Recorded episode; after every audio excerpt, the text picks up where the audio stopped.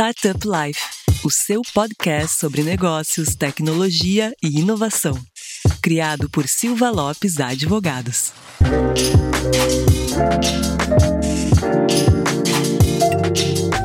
Fala galera, meu nome é Lion Lopes e está começando mais um Startup Life, o seu podcast sobre negócios, tecnologia e inovação. E como sempre, está aqui no podcast, mas muitas vezes não junto comigo, porque às vezes eu não estou aqui, então estou voltando a, a, dividir a bancada com a minha grande amiga Cristiane Serra, que é oficialmente a dona desse podcast, já que ela disparadamente tem mais participações do que eu.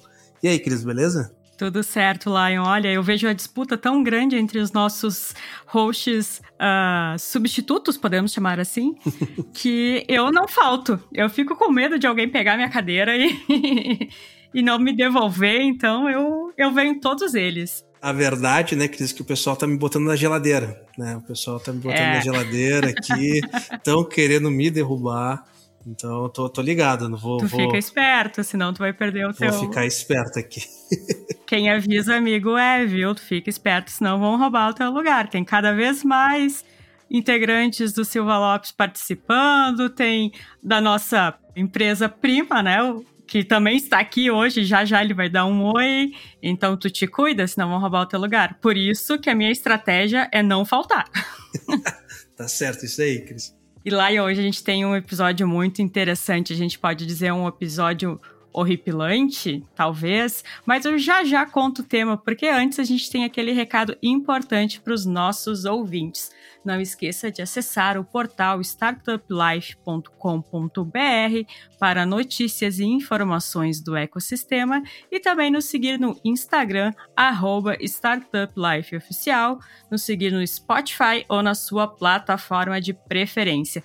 Nessa semana é comemorado o Halloween em diversas partes do mundo e o Brasil também acabou abraçando essa cultura. Por isso, a gente tem um episódio temático, horripilante e recheado de pesadelos que tiram o sono dos empreendedores. Sobretudo, é claro, do ecossistema de tecnologia e inovação. Mas os nossos ouvintes não precisam ficar com medo desse episódio, não, viu? Porque os nossos convidados vão falar sobre esses horrores, mas também vão apontar soluções. Então, Lion, conta para o pessoal quem está aqui conosco hoje. Eu já dei um pequeno spoiler que quem é acostumado a escutar aqui o nosso podcast já deve ter sacado quem é um dos convidados. É verdade, Cris. Tem um dos convidados aqui que quer me derrubar. Mas quem eu vou chamar para se apresentar agora não é um desses caras que quer me derrubar. É estreante aqui no Startup Life, mas um baita empreendedor com um histórico muito interessante que vai compartilhar aqui junto com a gente um pouco desses pesadelos em empreender. Então eu chamo aqui para se apresentar o José Messias Júnior, também conhecido como Juninho. Ele é CEO e founder da Cubus Academy. E aí, Juninho, beleza? Beleza, Lion, tudo certo? Tudo tranquilo. Beleza. Tudo bem, Cris? Tudo certo. Pronto para esse episódio horripilante? demais, pronto demais. Bom, é, contando um pouquinho sobre mim. Bom, nome vocês já falaram, né? Juninho é por conta do meu porte físico não muito avantajado, 1,73m, nem 60 quilos. então ganhei esse apelido aí. E sou empreendedor assim desde os 18 anos. Gosto muito de empreendedorismo quando tá dando certo. quando tá dando errado, a gente se arrepende dessa carreira diariamente. E, enfim, gosto muito de tecnologia, gosto muito de educação. Comecei dando aulas particulares, que já é uma forma de empreender. Isso virou um cursinho de reforço, depois um curso para vestibular. E em paralelo a isso também, a gente fundou aqui em Salvador, Bahia, uma desenvolvedora de software, uma software house, que sempre prestou serviço para terceiros e também criou novos negócios. Então a gente já teve desde startup de sistema de pagamentos para live events até aglutinador de demanda de educação. E atualmente estou na Cubus Academy, que é uma escola de tecnologia para desenvolvedores. Maravilha, Juninho. Muito, muito obrigado aí. Seja bem-vindo aqui na sua estreia no Startup Life. E agora vou chamar alguém que não precisa nem se apresentar, porque acho que já tem tantas participações quanto eu, e eu tô aqui esperto aqui, porque ele quer me derrubar. Mas brincadeiras à parte, chama aqui para dar um oi, né, o meu grande amigo Cristiano Freitas, CEO da Sims. E aí, Cris, beleza? Beleza, bom demais. Na realidade, Lion, só para os ouvintes terem certeza, não é que eu quero te derrubar, eu estou deixando você nessa função por mais tempo. Mas logo mais, né, a gente assume ali o posto. É, privilégio, fazia um tempo que eu não vinha, né, mas sempre gosto aí de, dessa prosa boa. Né, só rapidamente, sou fundador ali da Cirrus, a empresa prima aí da Silva Lopes, então a gente foi concebido, montado, né, construído e em desenvolvimento pelo ecossistema. Né, então também tenho hoje uma cadeira aí voltando para o ecossistema como diretor financeiro da, da ABS, né, que é a Associação Brasileira aí de Startups. E aí eu brinco que é o que a gente, a gente vê de tudo um pouco, né? Então, espero que a gente conte histórias, desfechos, aprendizados e vamos embora. O papo vai ser bom. Perfeito, Cris. Seja bem-vindo aí mais uma vez ao nosso podcast. E eu acho que juntando aqui, né, um empreendedor, um contador, um advogado e uma jornalista, com certeza a gente vai ter bastante coisas horrores, pesadelos e, e vamos deixar a galera aí com um pouco de, de, de, medo, vamos dizer assim, de empreender. Mas vamos lá, acho que o importante, mais do que ter medo, é saber esses horrores e se preparar para ele, né, Cris? Exato, na verdade a gente vai é, ajudar os nossos ouvintes a empreender, né? Para eles não passarem por esses horrores também. E para iniciar de fato a nossa conversa, então, vamos falar sobre os medos que surgem no momento de tirar a ideia do papel, do tirar da cabeça. Do papel a gente já entrega a idade, né, Lion? A gente já mostra que a gente é velho. Hoje tem uma galera que não sabe muito bem o que é papel, né? então, tirar a ideia da cabeça, colocar o bloco na rua, colocar essa ideia em prática. E por isso, então, Juninho, me conta quais são os principais horrores dos empreendedores nessa criação de um negócio.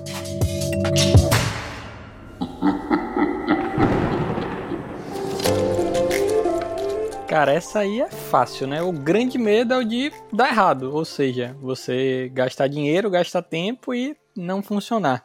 E por isso que muita gente morre aí, né? O que tem, especialmente por a gente ter uma desenvolvedora de software, né? O que tem de gente que é pra mim, pô, o cara tem uma ideia, mas assim, uma ideia muito inovadora, e aí, enfim, vem das mais diversas ideias, inovadoras e não inovadoras, né? Mas é uma coisa que quem tá de fora e quem tá começando às vezes valoriza muito. A galera pensa, pô, tive uma ideia aqui, mas fica cheio de medo de contar com a ideia. O que eu já assinei de NDA também, de não vou contar a sua ideia para mais ninguém, também não tá no gibi. Porque tem muita gente que tem essa preocupação. E aí, depois de um tempo com um pouco mais de experiência, eu vi como isso é uma, uma bobagem, assim, sabe? Porque será realmente que ninguém no mundo teve a sua ideia? Será que realmente só você pensou nisso? Pode até ser que sim, mas a verdade é que essas ideias se repetem muito. A gente que ouve muita tem isso com muita clareza. O difícil mesmo é essa parte de tirar do papel. E aí, para não ficar só, né, só cornetando a galera aí, uma sugestão para isso é você, primeiro, para começar, começa. Se você realmente conseguiu se organizar para começar, começa. E tenta fazer o mínimo possível e botar no mercado o mais rápido possível. Porque às vezes a gente fica em reuniões, hora debatendo se isso aqui vai ser assim, se vai ser assado, se funciona ou não. Bota no mercado, bota no ar, que com dois minutos no ar você vai ver se realmente você fez certo ou se precisa mudar. O negócio é errar e errar rápido, né? E vai com medo mesmo. Exatamente. E eu acho que esse, esse ponto, né, Juninho, talvez seja o maior medo mesmo, que é o medo do desconhecido, né? Que é a pessoa. Porque esse medo, ele é muito latente pro empreendedor de primeira viagem, né? Porque o, o Second Time Founder, né, que é o termo aí que está na moda agora, ele não é que ele não tenha medo, ele tem aquele friozinho na barriga, mas ele já sabe mais ou menos qual é o caminho das pedras e ele já não tem tanto esse medo. E daí a gente vê muito esse perfil, né? Tanto tu, Juninho, que né, tem essa experiência de lidar com novos empreendedores através da Software House, quanto eu e o Cris aqui, que trabalhamos muito com novos empreendedores do ecossistema, esse acho que é o medo clássico, né? O medo clássico de roubar a minha ideia. Vão roubar a minha ideia. Assine esse DA que vão roubar a minha ideia. E como bem tu trouxe, né, Juninho? Isso é a maior bobagem que existe, né? Porque uma ideia uhum. não, não vale de nada, né? A gente já discutiu isso em, em, vários, em vários episódios aqui, que ideia tu compra um balaio por um centavo, né? O que, o que realmente vale é a execução, né? Isso que vai trazer valor, isso que vai trazer realmente um, uma valorização da tua empresa, né? Que vai, vai fazer ela valer alguma coisa, né? Eu acho que a gente já trouxe aqui inicialmente dois medos, né? O medo de começar e o medo de roubar a minha ideia. Cris, tu que é aí que da contabilidade aí, qual é outro medo que que tá no topo da tua lista aí? Eu brinco, é, o primeiro é pagar imposto, né? Mas. É. Esse Só... é o baita medo. O outro baita medo é pagar imposto, né? Quando, quando... Pagar imposto. A galera fala, ah, mas né, já, já nem abriu a empresa, já tá querendo discutir tudo que vai pagar, né? Não tem nem faturamento, fala, como que eu faço para não pagar isso daqui? Exato. Esse é um medo bem real, na verdade. É, esse é o medo não, que eu tenho também. Garanto que desse aqui todo mundo é, é, tem o mesmo medo ali, né? Exatamente. Mas só o que você falou sobre ideia, né, de NJ, assim, a galera adora um desse, né? Vou contar o caso, não vou contar quem, né? Mas há uns cinco anos atrás, cara, a gente teve um boom aí de preço de mobilidade urbana, né? E saiu várias ali segmentadas por nicho e tal. E eu lembro que na mesma semana a gente, eu falei com cinco empreendedores diferentes, com as mesmas ideias, as mesmas proposições de valor, e todos eles ali falando sobre, ah, preciso, a gente tem que ter um documento, né, tem que ter um NDA, etc. Daí eu sempre brinco, eu falei assim, cara, confidencialidade é o nosso negócio, né? Eu falei, se qualquer coisa que saia daqui é de profissão, mas e dali, assim, hoje nenhum dos caras, né, de fato, estão na operação, assim, você vê que nenhum deles foram, mas porque tinha muito o medo de proteger a ideia e aí fugiu, né, do que o Juninho falou rápido, é a execução, né, tipo, deixa eu botar isso, deixa eu testar, deixa eu validar se faz sentido. E eu, eu brinquei assim de imposto, mas é real, assim, a gente vê muito medo, quais são os mais comuns, assim, né, pelo menos que os empreendedores trazem. Um é essa questão tributária, e obviamente eu, eu talvez, né, ele tenha por que se preocupar aqui no Brasil, não vou dizer que, que 100%, né, ironias à parte, mas é complexo, né, então todo mundo tem um pouco de medo de errar né, nessa dinâmica aqui.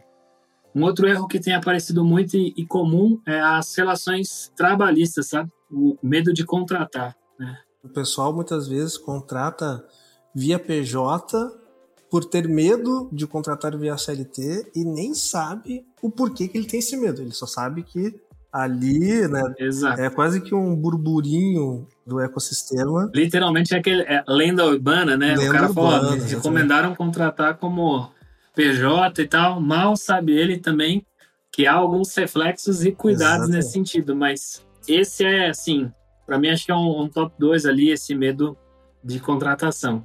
E eu brinco que eu tô numa fase, cara, que eu tô descobrindo um medo pro empreendedor que já roda um pouco, que é o medo da due diligence, sabe? Então a gente tá com tanta due diligence aí nos últimos meses que aí a galera falou assim: meu, esse aí virou meu bicho papão. Porque, obviamente, principalmente empreendedor de primeira viagem, assim, não, não sabe quão exaustivo é, qual é a extensão de um trabalho desse, mas aí aqui é mais quando o cara tirou a ideia do papel em si. Acho que a gente já trouxe aqui alguns, alguns medos de carteirinha, assim, né? Medo de começar, né? O medo de roubar a ideia, o medo do, do caos tributário que o Brasil existe, né? Isso, isso o Cris vai concordar comigo, não tem outra forma de falar que é um caos o sistema tributário brasileiro. E o medo de contratar também, porque é realmente esse medo é cabível, né? Porque realmente é custoso, muito mais caro, mas é o jeito certo, é um jeito seguro de longo prazo, né? Ninguém aqui está estimulando que seja feito de outra forma, muito pelo contrário, a gente entende que é custoso, mas isso faz parte da regra desse show de horrores que é empreender no Brasil. E uh, acho que a gente tem um, outro show de horrores que é empreender no Brasil, né? E aqui, claro, a gente está falando de uma forma muito descontraída aqui por causa do tema, mas que cada vez mais vem trazendo grandes desafios para os empreendedores, sem dúvida nenhuma, é a formação de um bom time e, a, e o desenvolvimento de uma, de uma boa cultura entre o time que está sendo desenvolvido. E aqui a gente tem alguns medos nesses sentidos, e eu acho que um dos principais medos que o, os empreendedores de tecnologia têm hoje é conseguir fazer a contratação né, de mão de obra qualificada, né? A escassez de mão de obra qualificada no mercado de tecnologia é um dos grandes, das grandes dores de cabeça, um dos grandes pesadelos do ecossistema como um todo, não só no Brasil, mas no mundo inteiro. E eu acho que a gente nunca teve nenhum episódio na história do Startup Life que a gente não tocou nesse assunto. É verdade. E esse medo aí, ele tem um irmão gêmeo, né? Pode ser aquela. A gente vai falando dos medos, vai lembrando dos filmes de terror, né? Aquelas menininhas vestidas iguais. Do Iluminado. É pode ser, a gente pode caracterizar esse medo assim, porque ele tem um irmão gêmeo que é além de conseguir contratar com mão de obra qualificada, é conseguir manter esse profissional fazer a retenção. Exato, devido ao grande aliciamento de outras empresas, não só brasileiras, mas também de fora do país. E a gente sabe que a pandemia, nesse sentido, fez com que se derrubassem as fronteiras, né? E ficou muito mais fácil trocar de empresa, porque acaba se trocando apenas de aba no computador. É, é uma forma muito simples, né, de resumir, mas é, é por aí. Não, mas é exatamente, eu, eu, concordo contigo, Cris. Eu acho que o Juninho veio aí no mercado tentando resolver um pouco desse medo do ecossistema como um todo, que é através da Cubus Academy de gerar educação, para tentar ver se o mercado né, se infla aí de nova mão de obra qualificada, né, Juninho? É, exatamente. Na verdade, ela surgiu por isso eu era antes diretor de operações na Cubus Tecnologia. E claro, né, muita gente querendo fazer sua startup, muita gente precisando de desenvolvedor querendo aumentar seu time. E aí chegava pra gente na Cubus Tecnologia, e aí, como é para ter um time aí para ajudar a gente aqui? Não tinha. A gente também faltava gente. Então, isso já era muito complicado. E o, eu gostei muito da fala. Quando o Chris falou isso, né, o medo de contratar, eu pensei o que a, o que a Cris falou. Pô, eu tenho medo de não conseguir contratar também é, e depois reter. Isso foi uma coisa que na Cubis Tecnologia me perguntaram muitas vezes, né? Porque a gente inicialmente não teve nenhum investimento, nem sequer dos sócios, né? Então foi uma coisa realmente bem mês a mês, com ganho de cada dia, para ir crescendo no time. Então, o começo do nosso time não tinha ninguém com experiência. A gente só contratava estagiário, alguém que tivesse interesse em aprender, que tivesse na universidade, e aprendia dentro de casa e também ensinava, né? Era um grupo que aprendia junto. E desse grupo, muita gente ficou muito tempo na empresa, muitos ainda estão, mesmo recebendo ofertas maiores de emprego, porque sabiam que na Cubus eles aprendiam e cresciam aprendendo, né? E a Cubus passou a ficar conhecida como uma empresa em que é bom se trabalhar no começo, porque você conseguia aprender e crescer bastante. E aí é o que eu costumo tento falar isso para parceiros e clientes hoje em dia, que não tem jeito, não adianta ficar nessa dança das cadeiras de, né, um tentando contratar o desenvolvedor do outro, porque o que o pessoal mais precisa são profissionais mais sêniores, né? Os plenos e sêniores é, é uma dor maior do que simplesmente contratar desenvolvedor. E não existe nenhuma pessoa que virou pleno ou sênior sem antes ser júnior. Então não adianta só realmente ficar mudando a galera de empresa. A gente tem que investir mesmo em formação e é aí que surgiu a Cubus Academy. É, você falou um negócio, cara. Eu tava aqui lembrando, antes de pandemia, né? Eu sempre visitava muitos clientes, né? Saía de São Paulo, ia para BH e fazia o tour ali na, nas sedes e tal. E uma das coisas que eu já via acontecendo, né? Antes ainda de, de pandemia, eu, eu passava ali pela, pelo time de dev, eu via um cara, empresa A, e aí beleza. Passado três meses eu ia para outro cliente, eu falava, e aí esse cara estava lá, né? Eu falei, opa, peraí que trocou de, trocou de local, trocou de área e tal e tinha uma rotatividade muito grande, assim, porque daí o mesmo cara, eu falei assim, ah, em qualquer cliente que você ia, eu já, já tinha passado, conhecia a galera e tal.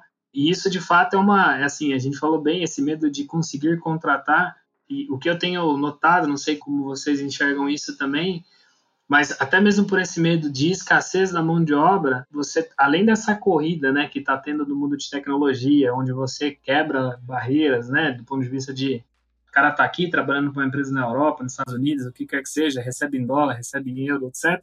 Você tem a galera com esse medo pagando muito, né? Então, às vezes, ele acelera um custo de contratação de um dev ali que é júnior, porque ele falou, não estou achando, deixa eu trazer esse cara como pleno, daí daqui a pouco esse cara está no nível como sênior, mas não tem a experiência necessária como sênior e é o bem que é igual o carro, né? Perfeito. Se hoje os caras estão cobrando 120 mil num carro e tem quem compra, então continua uhum. tendo ali, né? Então tá tendo demanda. Então tá um movimento muito parecido, né, cara? Assim, e aí tem medo de contratar, o medo de não contratar e o medo de quando contratei deixar eu reter. E aí eu acho que são Exatamente. várias dessas decisões ali que não são equilibradas. Né? Que é o, eu acho que é o que mais dói. A gente tem até um termo para isso, é exatamente o que você falou. A gente inventou um termo para isso na Cubus Academy.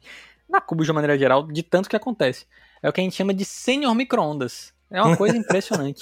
Eu conheço alguns que pularam o pleno, assim. O cara era júnior, botou no micro-ondas, saiu pleno. Ah, tá. Isso que, é, isso que é perguntar. A explicação do termo, né? Esse, esse é um ponto importante. Não Exatamente. é o micro-ondas tropa de elite. Deixar claro. botou ali ó, no micro-ondas, botou o júnior, micro-ondas 30 segundos, sai sênior. Porque o que baseou agora o nível da pessoa não é mais a técnica, não é mais a evolução, o conhecimento. É basicamente o salário. E virou uma técnica de contratação. Você pega um júnior, chama para ser pleno, pronto, virou pleno. Não aprendeu nada mais, né? Não aprendeu nada da noite pro dia. Mas já virou pleno. E depois o pleno vira sênior. E a gente aí já previndo pesadelos e horrores do empreendedorismo do futuro, né? Daqui a um tempo, difícil vai ser você contratar um cara que, sei lá, vai ganhar 15 mil, é sênior em alguma empresa, você vai contratar, arrisca não ter nível de júnior porque você não sabe como foi a carreira dele para chegar nisso aí, né? Pode ter sido um cara Sim. que estudou, aprendeu e cresceu, ou alguém só que recebeu uma proposta maior. A gente nunca vai saber diferenciar, vai ser complicado. Isso é um ponto legal, Juninho, que eu nunca tinha parado pra pensar mesmo. Essa contratação, vamos dizer assim, essa secundária em contratação de sêniores, que muitas vezes de sênior só tem o cargo mesmo, né? E não teve uma evolução dentro da, da carreira de forma estruturada para fazer jus a, a, esse tipo de, de cargo, né? E isso me lembra muito o que a gente estuda bastante, que é chamada de seleção adversa, né? Então, isso aí é questões de direito e economia, não vou entrar muito no, no assunto, mas realmente isso vai ser um pesadelo para os próximos, para o futuro aí, em saber se tu está realmente contratando um sênior com qualidade de sênior e não somente um sênior que, por um acaso do destino, conseguiu escalar na velocidade de um, de um micro-ondas aí na, na, sua carreira, né? A gente vê um outro pesadelo nessa área, um outro medo nessa área, né? Envolvendo time, cultura, formação de time também. É a questão da retenção, obviamente, né? Que se, se cria, se dá muito treinamento, e daí muitas vezes vem aqueles questionamentos de alguns colegas, assim, empreendedores, né? Pô, mas daí vocês treinam e daqui a dois, três meses o cara vai embora, né? Daí tem aquela frasezinha de Instagram que é, né? Tu tem que ter medo de não treinar ele continuar contigo, né? É, então, acho que esse é um outro ponto também, né? Faz parte, né? Tu vai ter sempre aquele medo e aquele frio na barriga de, de treinar o seu time e eventualmente ele se tornar qualificado e daí quando tu querer o, o ROI em todo investimento do treinamento que tu fez, ele ir embora mas também, né, tu também tem que ter um medo maior ainda de não investir em treinamento no teu time e continuar. Aí talvez isso seja até pior, né? Exatamente. E na verdade o treinamento ele é um dos principais fatores de retenção, especialmente para um nível mais mais júnior assim. As pessoas gostam de aprender e ver que estão crescendo. Foi o que aconteceu na Cubis Tecnologia. O pessoal às vezes recebia proposta do triplo e ficava. Por quê? Porque começou mais abaixo do, do ponto que estava, né? E cresceu, então ela viu que é uma empresa que tem um plano de carreira, tem um plano de cargos e salários, e está crescendo, está aprendendo, e ela tem exemplos do lado, vê outros colaboradores que já estiveram ali e cresceram também. Então isso traz uma segurança para a pessoa que corta um pouco a ansiedade, né? Então se você é uma empresa sem treinamento, sem esse tipo de coisa, ela fica na dúvida se ela realmente vai conseguir crescer ali, e aí passa a ficar mais atrativa uma proposta de fora. Perfeito. E agora eu quero trazer um outro medo que, na verdade, é um problema horripilante muitas vezes e polêmico também. Porque além de medos e horrores, a gente vai trazer polêmica, muita polêmica nesse episódio. Que é o dia a dia de uma empresa. Existem muitas divergências de opiniões entre os sócios e até mesmo debates mais acalorados. Entretanto, esse cenário mais comum muda de panorama quando a divergência passa a ser uma briga entre os sócios mesmo, né? Podendo gerar uma disputa societária. Então eu quero saber de vocês e daí também do Lion, o que que deixa esse relacionamento que a gente brinca que né, é casar com sócio, né? Deixa esse relacionamento horripilante e como se precaver.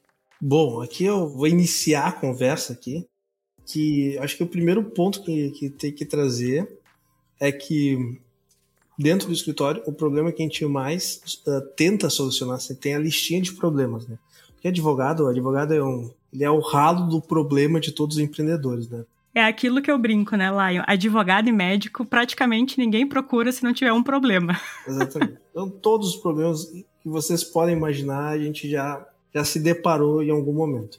E no topo da listinha, aqui dentro da nossa experiência, é divergência uh, entre os sócios, é disputa societária, é briga entre sócios.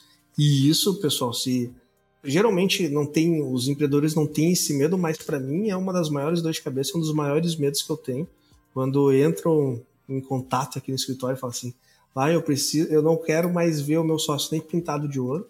Dá teus pulos. Mas aí uma dúvida, Lion. É o topo da lista porque é o maior problema ou porque é o que mais acontece? Os dois. É o maior problema e é o que Nossa. mais acontece. Esse é o maior medo do advogado. E, é isso que eu ia falar. Talvez não seja o maior medo dos empreendedores, mas sem dúvida nenhuma é o meu maior medo. E por isso que aqui a gente tem como tese dentro da, de toda a nossa a tese de atendimento do, dos clientes do Silva Lopes é ser muito preciso e muito estruturado na concepção do arranjo societário com, né, com os contratos, com os acordos de acionistas, acordos de sócios, estatuto social, né, contrato social, programas de stock options, programas de partnership, a gente, cara, leva isso muito a sério e a gente trata isso com muita atenção, porque a gente sabe que se der merda nesse ponto, se der problema nesse ponto, vai ser uma dor de cabeça terrível. E daí acho que para nós aqui, para mim, Lion, sem dúvida nenhuma, esse é o maior dos medos. Não eu em relação ao meu sócio, mas eu tenho que resolver essa briga entre sócios dos meus clientes. Uh, queria ouvir aí um pouco se o Cris e o, e o, e o Juninho também tem, tem esse pavor que eu tenho aqui. Até aproveitando e fazendo um gancho, né, cara? Pelo que eu noto muito, Lion, falando disso, com certeza esse é um dos, dos grandes medos, né? E onde todos os empreendedores acho que pecam nesse sentido é em comunicação e assertividade. É um barato você empreender. Saca? Tipo, às vezes você tá com um brother ou tem uma boa ideia e tal, mas ah, pelo menos o que eu percebo, né, acompanhando muitos desses empreendedores, é às vezes a omissão, né, sobre a opinião em determinado tema, ter, sim, tranquilidade de tratar temas complexos enquanto ainda não são complexos, que é o que a gente fala muito de um cara, tipo, quase nenhum empreendedor quer sentar e discutir um acordo de sócio para prever cenários que precisam ser acordados né, antes de início de operação, porque às vezes ele fica desconfortável. Ah, eu vou ter que discutir algo, se, tipo, se ele for negligente, se ele não atingir, se ele não entregar, se ele não performar, e aí o que a gente vê assim, tá bom, você vai para deixar de discutir quando de fato isso acontecer, saca? Sim. Então acho que uma das coisas de por mais que é a máxima que a gente sempre sabe, né, que a comunicação é um ponto super importante, o que eu vejo cada vez mais são sócios não se comunicando. Às vezes você sempre tem um porta-voz, né? O cara que tem ali o perfil mais influente, ou que tem ali de frente, e muitos dos sócios às vezes se omite para debater coisas que, ora, não conheço sobre, não é a minha área, o meu foco aqui está no produto, não está sobre o aspecto de gestão. Eu falo aqui que dá aquela sabonetada, sabe? Escorrega ali sobre uhum. temas que às vezes não é, mas que são relevantes, né, cara? Tipo, de fazer, acho que isso é uma das coisas. E, cara, eu vejo bastante também. Já de vários casos, assim. Só contar um aqui eu posso pro Juninho. Acho que, como empreendedor, ele também tem as histórias ali, né? Mas é, eu já errei, assim, né, em outras sociedades e talvez não exercitar a comunicação de uma forma assertiva como deveria. E aí, o que eu vi esses dias aqui, cara, é isso de negligenciar temas que você não entendia. Eu tinha um caso de um CTO, o cara tinha um percentual da empresa pré-definido de vesting, né, e direitos sobre participação e alguns acordos ali societários. E ele falou: ah, eu não acompanho, né, essa documentação jurídica tal, que não curto, não é muito a minha praia. E quando deu um desdobramento e aí ele foi sair da sociedade, aí ele descobriu que os 11% que ele teria na realidade eram 6, né? E todos os documentos da sociedade só tinham 6% que era desse cara, né? E aí eu falei, então, então tá aí, né? Então imagina a dor de cabeça que foi para esse cara conseguir desdobrar e etc. E, e, não consegue, né? Do ponto de vista ali, foi muito mais por um acordo. Mas eu concordo contigo, acho que se tem uma coisa que pode fazer um negócio quebrar, né? É quando esses alinhamentos entre sócios, esses desentendimentos entre sócios, eles acontecem. Por mais bonito que seja, eu já tenho caso de empresa que foi vendida por valores assim interessantes, mas que foi vendido no momento ruim porque os sócios não se olhavam.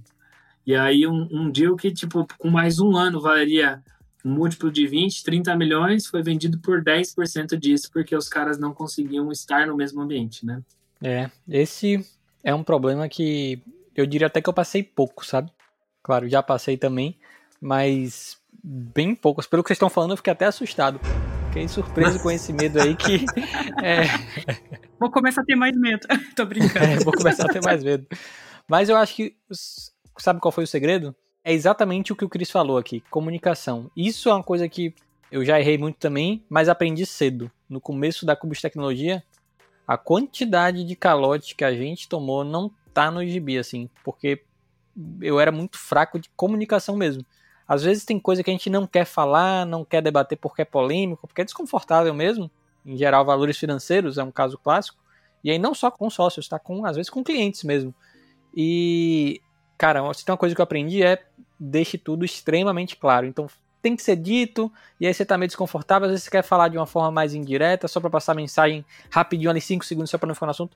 Nada disso. Fale o que tem que ser dito, né? Abra a boca, diga o que é, repita, vê se a pessoa entendeu, depois ainda manda um e-mail por escrito, né? Que escrito não tem debate como é que foi dito, como é que não foi dito, Uhum. e ponto final. Isso, hoje em dia, virou a aula da Cubus Academy, né? A gente ensina sobre soft skills também, e uma das que eu mais gosto é comunicação.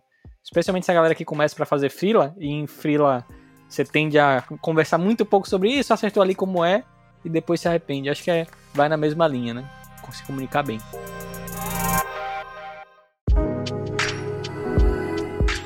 Trazendo um pouco da minha experiência como jornalista também, ao longo desses 10 anos que eu sou formada, eu aprendi muito também justamente isso. Óbvio também precisa ser dito, as coisas têm que ficar claras. Por isso que às vezes até, não sei se o Lion já, já percebeu isso, mas eu pergunto a mesma coisa algumas vezes, ou, por exemplo, a gente está lá fazendo, combinando alguma coisa, alguma ação de comunicação, e a gente diz, então vai ser A. Daí eu pergunto, vai ser A mesmo? Daí o Lion responde, sim, vai ser A. Para justamente também deixar claro. Claro que aqui a gente está falando uma comunicação um pouco diferente do que comunicação entre os sócios, né? Esse é outro formato. Mas eu acho que é interessante também trazer esse relato meu da área de comunicação social, que a gente chama, né, na área de, de jornalismo, porque é justamente isso, para não ficar dúvidas, né? Exatamente. Para ter essa comunicação mais clara possível. E acho que o primeiro ponto, né, é não ter medo de se comunicar, né? O Cris trouxe um ponto ali no, no início da fala dele que uh, esse desconforto de ter que colocar as coisas difíceis, né, duras de serem discutidas, gera um certo medo e daí esse medo gera uma certa paralisação e as pessoas não discutem, não debatem, acreditando que no mundo fantasioso deles esse assunto nunca vai precisar ser discutido. E, de fato, precisa. E daí, um, dos pontos que eu defendo muito em a gente exercer esse arranjo societário logo no início do desenvolvimento da empresa é tu trazer questões difíceis de serem debatidas em um momento de maior tranquilidade, que é quando Sim. essas questões difíceis não estão acontecendo. Então, né, porque é muito mais fácil tu projetar algo difícil e analisar essa situação difícil e discutir sem essa situação difícil de fato estar acontecendo. Então é, é, um momento de medo, mas que com certeza vai dar muito mais medo se chegar lá na frente e tu não tiver muito nada definido. Vai dar mais medo, vai dar mais raiva, vai dar mais gasto, mais encheção de saco, vai dar mais tudo. É. Mas daí, Lion, sendo um pouco até coach quântico, isso também vem muito do aspecto cultural também e de não querer enfrentar alguns medos e alguns receios, né? Não entrar ah, em contato sim. com isso, porque de maneira geral é cultural a gente ir empurrando assuntos que a gente não quer falar, medos que a gente não quer colocar o dedo na ferida e deixar para resolver quando estourar, né? Diria que não acho que não é nem cultural isso, tá? Isso é é biológico. Daí Exato. É. A gente tem que chamar aqui o, o Atila, né? Que, que, é nosso, que, é, que é aquele nosso parceiro aqui do escritório, a explicar isso, mas um dos principais mecanismos de defesa é a negação, né? Porque Sim. muitas vezes tu trava se tu realmente se depara com algo que vai te trazer tanto medo, se tu acredita que aquilo vai acontecer, tu acaba travando. E muitas vezes, biologicamente, tu nega primeiro que aquilo está acontecendo para tu conseguir agir de alguma forma.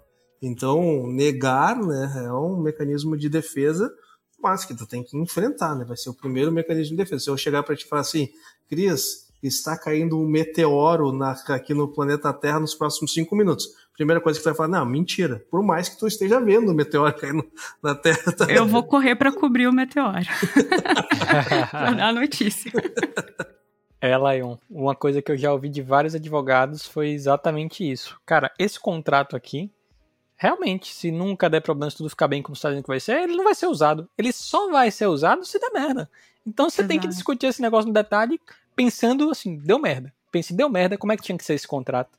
E acho que isso, assim, ajudou muito para convencer a levar a sério na hora de redigir, né? Exatamente. Sabe que é a primeira vez, assim, que eu, na minha carreira profissional, que eu tive contato maior com essa questão de, de prevenção e tudo mais, de ter esses planos, né, essas coisas mais preventivas, foi quando eu estagiei na Defesa Civil do Estado, onde era todo dia tinha algum problema seríssimo, né? Era uma chuva, era, um, era uma seca, era um desmoronamento. Então a gente trabalhava lá muito a filosofia do, da questão da prevenção, de preparar o pessoal para fazer como lidar quando esse evento adverso acontecesse, os planos de contenção, tudo mais. E tanto que quando chegou, se vocês lembram, claro que lembram, a gripe A, o estado estava se preparando para um surto de dengue muito grande. Então se tinha já todo o planejamento de hospital de campanha, de todo um, um plano de emergência que foi aplicado para a gripe A. Claro, aqui eu estou trazendo uma coisa que é totalmente fora de uma startup, né? Mas não deixa de ser parecido com o que a gente está falando aqui. Porque aquele projeto de emergência poderia não ter sido usado. Assim como a, esses documentos de acordos de sócio podem não ser utilizados, pode não dar a merda, mas também pode dar, ou pode dar outra e eles serem úteis. Exatamente. É igual a pólice de seguro, né? Exato. Tu torce para não usar, mas tu tem que ter. É exatamente isso. Tu torce que tu não precise usar um, um, mecanismo de resolução de conflitos com teu sócio, mas tu tem que ter. E daí tem uma frase que eu gosto de usar muito, que eu explico por que para os nossos clientes, por que muitas vezes eu sou mais duro em alguns pontos e a parte societária é uma delas. Eu falo assim, cachorro mordido por cobra não come salsicha. E por que que eu falo, por que que eu falo isso? Porque, cara, como, como advogado, o teu problema é só um, que é o teu problema. Eu vejo o problema de todo mundo. Então eu consigo ter uma análise mais estatística Sim. de onde pode dar mais merda. O Cris, com certeza, deve ter essa mesma sensação, né, Cris? Geralmente a galera pergunta assim, mas vai dar ruim? Eu falei assim, você quer estatísticas de qual região? Né? a gente tem uma teoria parecida para desenvolvimento. Assim, na nossa experiência, o desenvolvedor é uma pessoa quando ele está fazendo o código na casa dele, mandou lá e ficou em casa.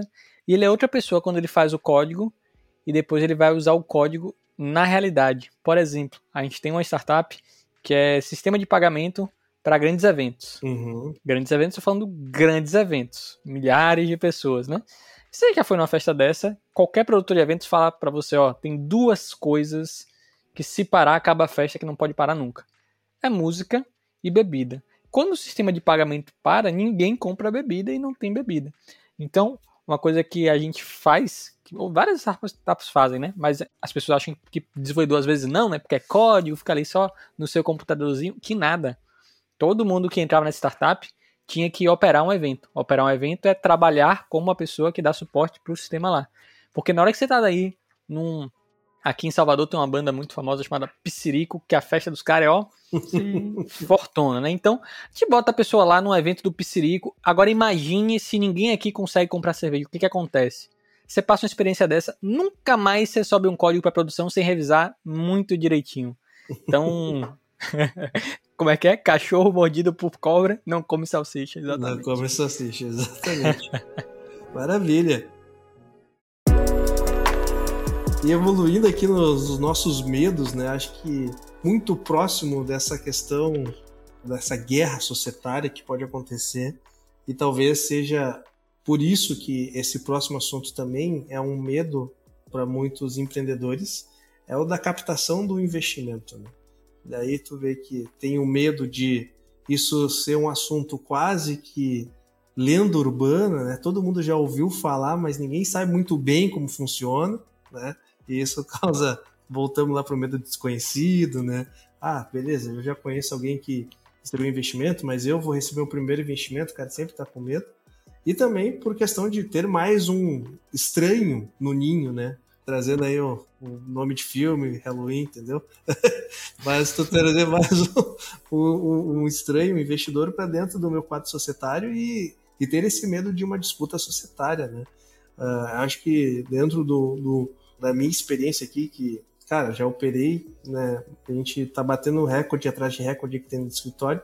Recentemente a gente passou de um bilhão e meio nos últimos 24 meses de, de captação de, né, de operar deals e, e M&A. Acho que a gente tem alguns pontos de medos muito clássicos no, no, no momento do investimento e um deles é diluição, né? Bom, como que eu vou ser diluído? O investidor vai ser diluído? Como que funciona a diluição? Acho que esse é um medo clássico, assim, né? E, Cris, do teu lado aí, quando se fala em investimento, eu já sei qual é a tua resposta, que tu já deu antes, que é da due diligence, né? O medo de realizar uma due diligence. Mas é incrível que depende por estágio, o estágio do cara, assim, sabe? Mas ah, é, o que eu escuto muito nas mentorias, assim, às vezes conversando com uma galera inicial, é assim, ah, o, o meu negócio é interessante para investidor, ou a minha referência, uma das coisas que, que vem muito na mesa, né, é sobre o interesse versus se eu tenho a definição de valor adequada, né? Porque Valuation é uma coisa, assim, o mercado, né, o ecossistema é feito de muitas referências, né? Teve uma publicação recente, né, desses ranges de investimento, ah, se você é um SaaS desse tamanho até esse momento, seu valuation tá entre 5 e 8, né? E aí, às vezes, a galera falou, mas que base que foi feito isso, né? Obviamente deve ter algum, né? Mas a única coisa que publicou ali foi o resultado final. E aí o ecossistema pega aquilo ali como regra. Ah, negocie, meu primeiro investimento é 10% né, por 100 mil ou por 1 milhão, e assim, cara, mas com que pressuposto, né? Então, Sim. eu acho que uma das coisas que eu mais vejo, assim, na, na pré-captação é isso, é um medo de, será que o meu negócio é atrativo? E aí é uma questão que sutilmente a gente tem que responder, falar, você tem umas etapas de discovery, uhum. né, de, de, solução que você tem que fazer antes de estar tá aqui discutindo uma captação, né? Obviamente, entender se de fato você tem um produto que é atrativo e tal. Obviamente, de uma forma muito sutil e de recomendação, né? Então, assim, esse é um problema que você resolve, né, brother? Não eu. Porque se eu soubesse resolver, eu ia estar tá fazendo, né? Eu já teria feito, então, mas tranquilo. A gente. E aí depois vem assim, ah, mas quanto que eu vou captar, né? Sobre qual valuation? E, e aí, às vezes, é muito. Cara, é falta de preparo mesmo, assim, sabe? Tipo, o cara fala, ah, mas se eu pegar aqui, então um milhão, né? O mercado tá líquido, então às vezes a galera consegue captar, mas aí eu falei assim, cara, você não é dinheiro por dinheiro, né? É exatamente o que você precisa, para qual etapa, para qual destinação da grana, quanto você vai crescer, você tem que ter um pouco dessa responsabilidade. Então, aí às vezes eu vejo falta de equilíbrio nisso, sabe? Não sei se equilíbrio é a palavra assim mais adequada, mas ou preparo nesse sentido entre é interessante, se for interessante, qual o valor que se dá, e aí, quando entra para um processo de DUI, aí, assim, tirando a due diligence, é o que a galera tem medo, porque, assim, no final, na DUI, tira todos os monstros do armário, né? Inclusive aqueles que o empreendedor não conhecia, né? Essa é a minha parte favorita. É, ele fala assim, cara, sério mesmo que tem isso, né? Então, e às vezes é a inocência, cara, não sabe mesmo, assim. Teve de um empreendedor, que eu não lembro, ele não pagava décimo para a galera. Não pagou assim. E aí eu falei, cara, você não pagou décimo? É, terceiro, não tinha folha de décimo terceiro. Ele falou, mas tem que pagar? Nossa, coitado, bicho. Aí eu falei, cara, tem, né? A sorte que ele tava no segundo ano, isso aí era no meio do ano. Mas aí depois você vai ver, o cara nunca, tive, nunca teve a experiência, entendeu? De trabalhar para alguém. E aí, no final, o cara mandou a folha para ele de décimo, ele ignorou, ele falou, o cara mandou errado e não pagou. Mas assim, um exemplo muito simples. Mas é por isso que às vezes a galera tem um pouco de trauma da DUI, né? Que surge coisas que às vezes o seu despreparo, né, sobre algumas áreas ali de acompanhamento acontece mesmo.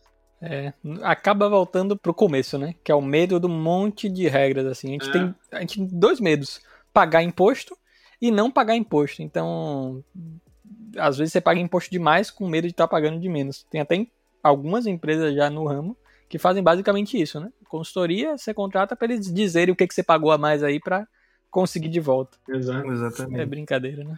E isso é algo que eu tenho medo, tá?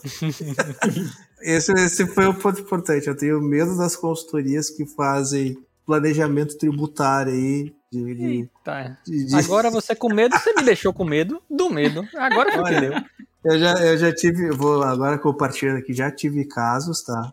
de, principalmente quando surgiu lá uns anos atrás, início do mercado de tecnologia, e daí começou a ter alguns serviços diferentes, né? Ah, streaming, marketplace, e daí vinham os cabeça branca falando, não, streaming não tá na lei, não tá no anexo da lei de serviço, não paga imposto, né? Não tá lá no, no ISS, não paga imposto. E daí tu vai, vai, beleza, né? Mas tu vai explicar lá para o auditor, da, daí o cara vinha, vendia essa tese para ti, aí tu não pagava imposto, mas tu acha que o auditor da, da secretaria lá vai, vai se preocupar com isso? Toma autuação, pum. E daí, coitado do cara, ficava cinco anos discutindo um auto de infração porque não quis pagar imposto nisso. E daí o investidor ia investir, olhar, opa, mas tem um auto de infração grande aqui, né, amigo? Ai. Aí o cara, é, não, mas daí eu tenho aqui o parecer aqui do, do cabelo branco ali que falou que eu não preciso pagar. E daí o investidor, beleza, fica com o teu parecer, mas não vai ficar com o meu cheque.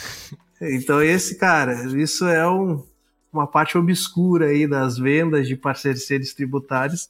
O pessoal não conta, mas aqui no Startup Life eu conto.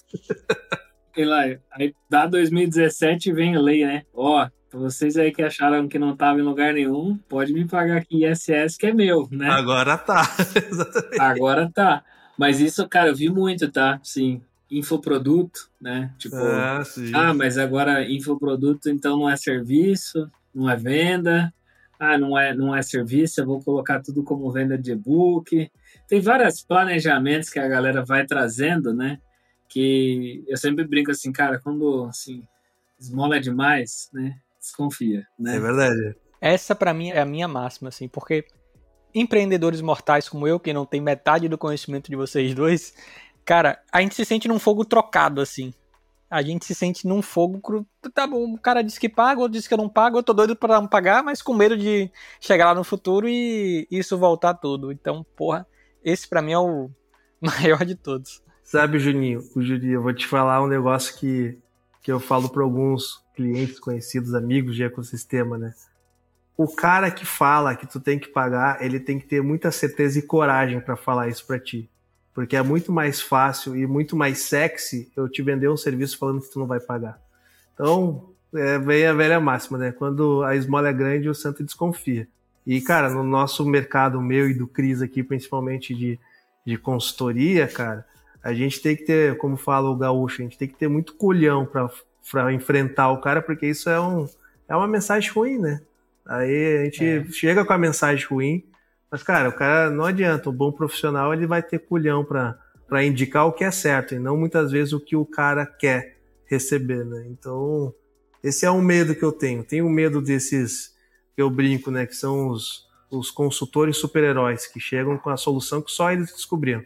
Os caras são 98% do mercado faz de um jeito e o cara fala: não, mas eu sou parte de 2% que descobriu aqui o sexo dos anjos e eu vou solucionar todos os seus problemas. Tenha medo desse cara, tenha medo desse tipo de profissional. Exatamente. E só pra fechar esse ponto, né? Já que a gente falou que imposto é medo, né? Cara, nunca fique nela, numa única opinião. Assim. Exatamente. Por mais que muitas vezes a gente goste disso, né? Tipo, o cara fala assim: ah, você não precisa pagar tanto de imposto, você pode pagar só um terço disso.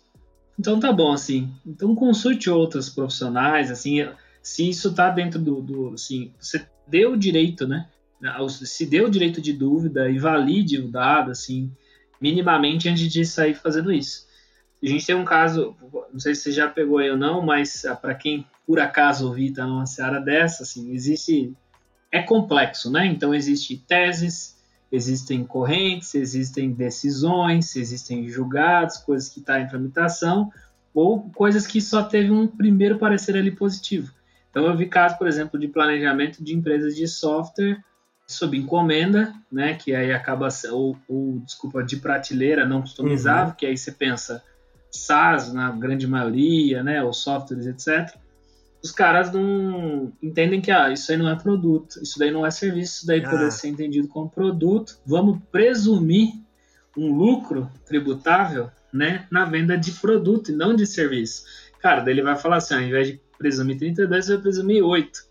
Quatro vezes menos, né? Obviamente. Que beleza. Só que aí, beleza, é produto. Aí o cara fala, mas você paga ISS, tá? Porque o ISS é pra prefeitura. Daí, tipo, falei assim, mas não era produto? Não devia pagar ICMS? Exatamente. ICMS.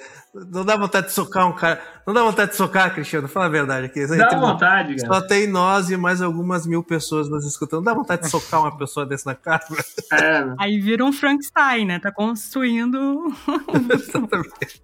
Mas eu já, eu já vi dessas, Cristiano. Eu já vi dessas. Já passou aqui no escritório também eu me recusei a continuar a conversa nesse sentido. Não, e, e eu foda pro empreendedor, entendeu? O cara tá falando assim, meu, primeiro que ele fica, esse caso, esse cliente ficou, perdendo a palavra, muito puto comigo, né? Assim, Sim. como, Cris, você não me mostrou essa raridade? Então eu falei assim, Exatamente. É que você não sabe disso? eu perdoaria o empreendedor, sabe? Porque eu entendo, é tudo que o cara queria ouvir na vida. É que nem Exato. mágica, sabe? Tem um amigo que Exato. faz mágica, ele disse que o grande segredo pra você conseguir fazer uma mágica, na verdade, é o teatro, porque quem tá vendo a mágica, no fundo, a pessoa quer acreditar, ela quer que você consiga Sim. fazer a mágica porque é legal, é da hora.